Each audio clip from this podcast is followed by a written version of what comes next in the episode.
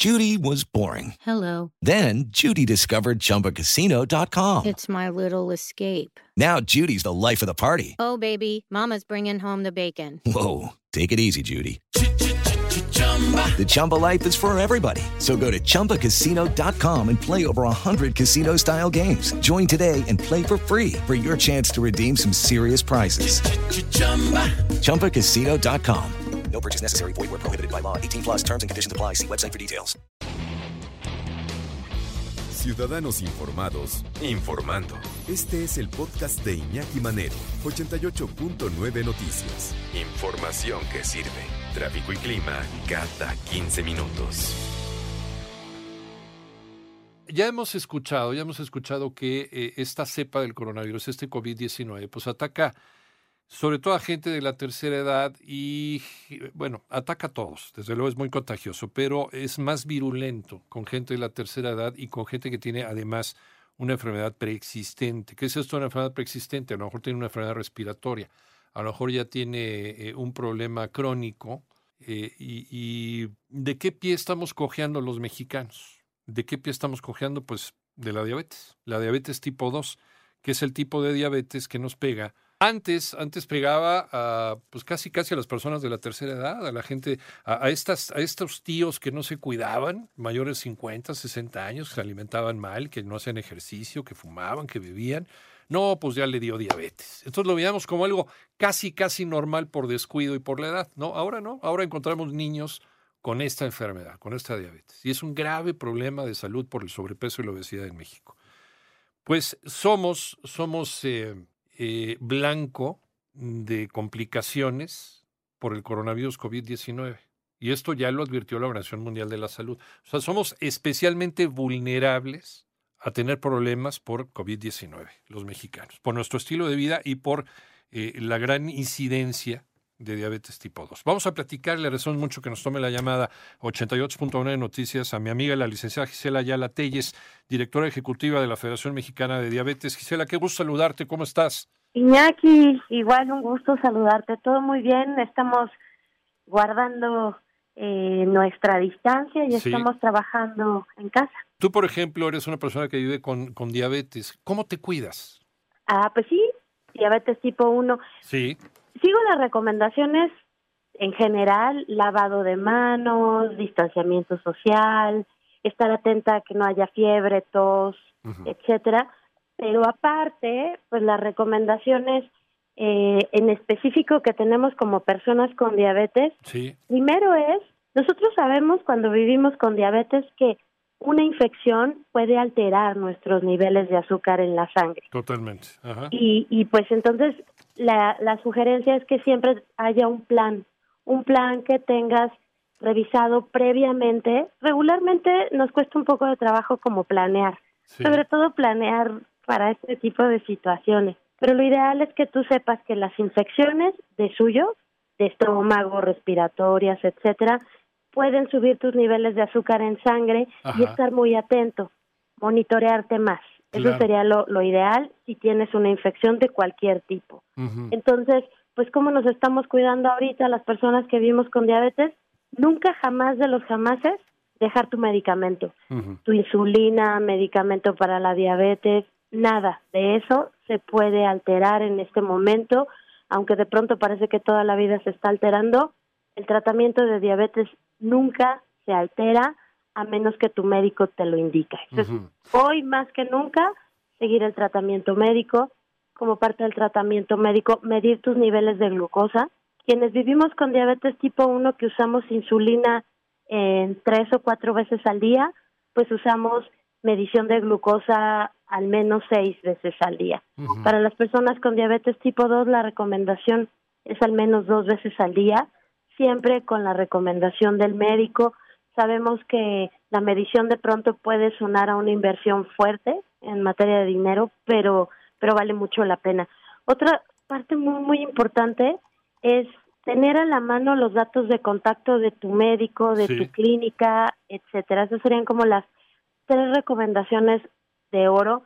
Y tú lo has dicho en, a lo largo de todos estos días, nada mejor que alejarnos de la falsa información, busca- buscar fuentes confiables. La Federación Mexicana de Diabetes tiene un sitio web donde estamos continuamente llevando información actualizada, siempre sustentada, recomendaciones para nosotros que vivimos con la condición, pero Sí. también para nuestra familia, porque esto hoy más que nunca nos muestra que vivir con diabetes es una labor de equipo. Entonces, estando en casa, pues este equipo tiene que estar como más aceitadito. Exactamente. Y sabemos también, y, tú nos has regalado siempre esta información, que una persona que es disciplinada, disciplina a toda su familia para que esté bien, ¿no? Para que esté bien de salud. Porque las personas que viven con diabetes, tan- tanto diabetes tipo 1 como la diabetes tipo 2, que es una diabetes relacionada con nuestro estilo de vida, eh, la gente que vive con, diabetes es más vulnerable a, eh, pues al, al- al ataque del, del virus, del COVID-19. Eh, ¿Qué sabemos o qué sabe la ciencia ahora de esta relación de cómo puede afectar el COVID-19 a las personas que viven con diabetes? Gisela, eh, gracias por seguir en la línea. Eh, eh, ¿Tenemos ya suficiente información de cómo afecta esta cepa del virus a la gente que vive con diabetes? Sí, Jackie, fíjate que en realidad no, las personas que vivimos con diabetes no somos más propensas a contagiarnos. Ya. No hay un riesgo más grande de contagiarnos, pero el riesgo grande, y lo dice la Asociación Americana de Diabetes que lo vio desde, desde China, desde los primeros casos, Sí.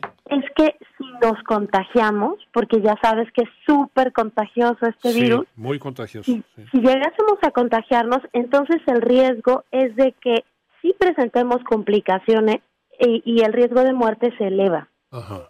Pero también aquí lo importante, antes de la pausa, tú lo dijiste claramente. Eh, aquí tiene mucho que ver también el manejo adecuado de la diabetes. Sí. Es decir, el, cualquier momento es el mejor para empezar a, a- a cuidarnos, a seguir las indicaciones del médico, a tratar de que los niveles de azúcar en la sangre se mantengan lo más cercano posible a una persona que no tiene diabetes. Sí. Eso nos garantiza cuidar nuestros ojos, riñones, corazón, etcétera, pero en estos casos nuestro sistema de defensa del cuerpo también se fortalece por tener un cuidado y un manejo adecuado de la diabetes. Pero resulta que en este nuestro país, que tenemos casi 9 millones de casos diagnosticados de diabetes, según la última encuesta, también nos refleja que solamente 25% de las personas con diabetes están en control. ¿25% nada más? O sea, una cuarta parte de las personas diagnosticadas. Exacto. Y hay muchas razones. Eh, muchas veces no sabemos por el tema de los tiempos muy cortos de consulta. El médico solamente alcanza a indicarnos dosis de medicamentos y ya no nos explica más. Hay muchos mitos en torno a alimentación, ejercicio, insulina. Pero lo cierto es que este es un buen momento para aprender. Tú estabas eh, mencionando que, que es un buen momento para redactar mejor, Sí. aprender cosas. Entonces yo invito a tus radioescuchas a que entren a, nuestro- a nuestro sitio, que es www.fmdiabetes.org. ¿Qué hay ahí? Ahí hay información sobre alimentación saludable, que no quiere decir no voy a comer lo que me gusta. Al contrario, voy a tener una alimentación completa, suficiente, balanceada, cuidando las porciones. Sí, Hacer pues, ejercicio, sí. qué tipo, en qué cantidad y todo lo que tiene que ver con vivir con diabetes. Es un buen momento porque, como ves, vivir con diabetes este, nos conlleva, nos puede conllevar muchas cosas, pero en este momento de contingencia lo que nos conlleva es un riesgo elevado de que si no estamos fuertes eh, corporalmente, si nuestro organismo no está cuidado porque yo estoy cuidando también mis niveles de azúcar en la sangre, entonces me puedo complicar. Sí, y, y algo, y algo que, que- que dicen ustedes en la federación que siempre me encanta. Todos deberíamos de vivir como si viviéramos con diabetes. O sea, por la manera ordenada y disciplinada con la que vive la gente con diabetes, todos deberíamos seguir los mismos pasos que ustedes siguen en su día a día, Gisela. Sí, porque además este no se trata de nada extraordinario No. ni caro, No, no, no. diferente. Ajá.